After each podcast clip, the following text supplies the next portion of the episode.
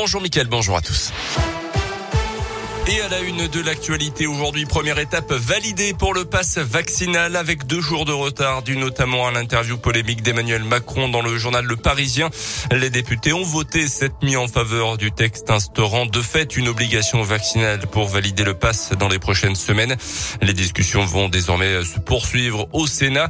Notez que cette nuit, les députés ont voté un amendement sur le repentir. Les personnes détenant des faux passes sanitaires n'auront pas de sanctions si elles se font injecter une première dose de vaccin dans les 30 jours suivant l'infraction. Dans ce contexte, la vaccination des plus jeunes se poursuit aussi. Depuis le 22 décembre, les 5-11 ans peuvent se faire vacciner avec une dose du sérum de Pfizer plus faible que pour les plus de 12 ans.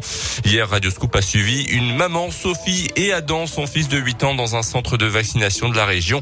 Et le petit Adam n'était au départ pas très rassuré un peu stressé.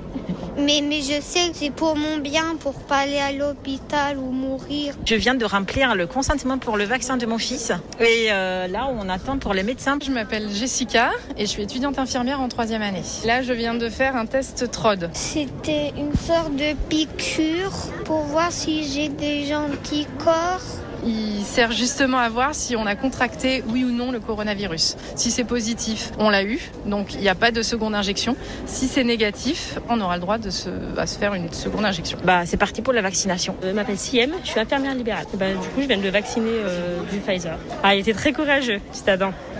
Ça m'a fait très mal, j'ai pas du tout aimé. Maintenant, c'est bon. J'ai envie de dire que j'attendais que ça, plus que le vaccin pour nous, j'attendais plus le vaccin pour les enfants. C'est pour qu'ils soient protégés.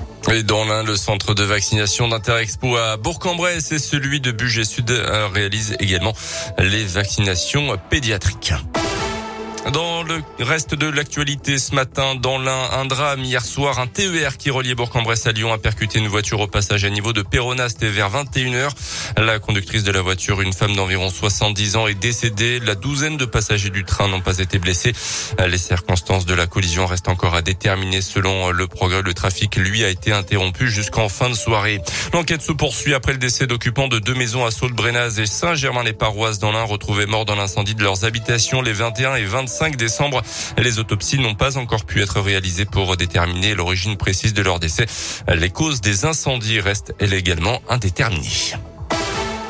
On termine avec les sports et d'abord du tennis. Et Novak Djokovic, le Serbe, contre-attaque. Le numéro un mondial en tennis a déposé un recours en justice alors qu'il est retenu par les douanes depuis son arrivée en Australie. Pour défaut de visa, il pensait pouvoir jouer l'Open d'Australie avec une dérogation médicale.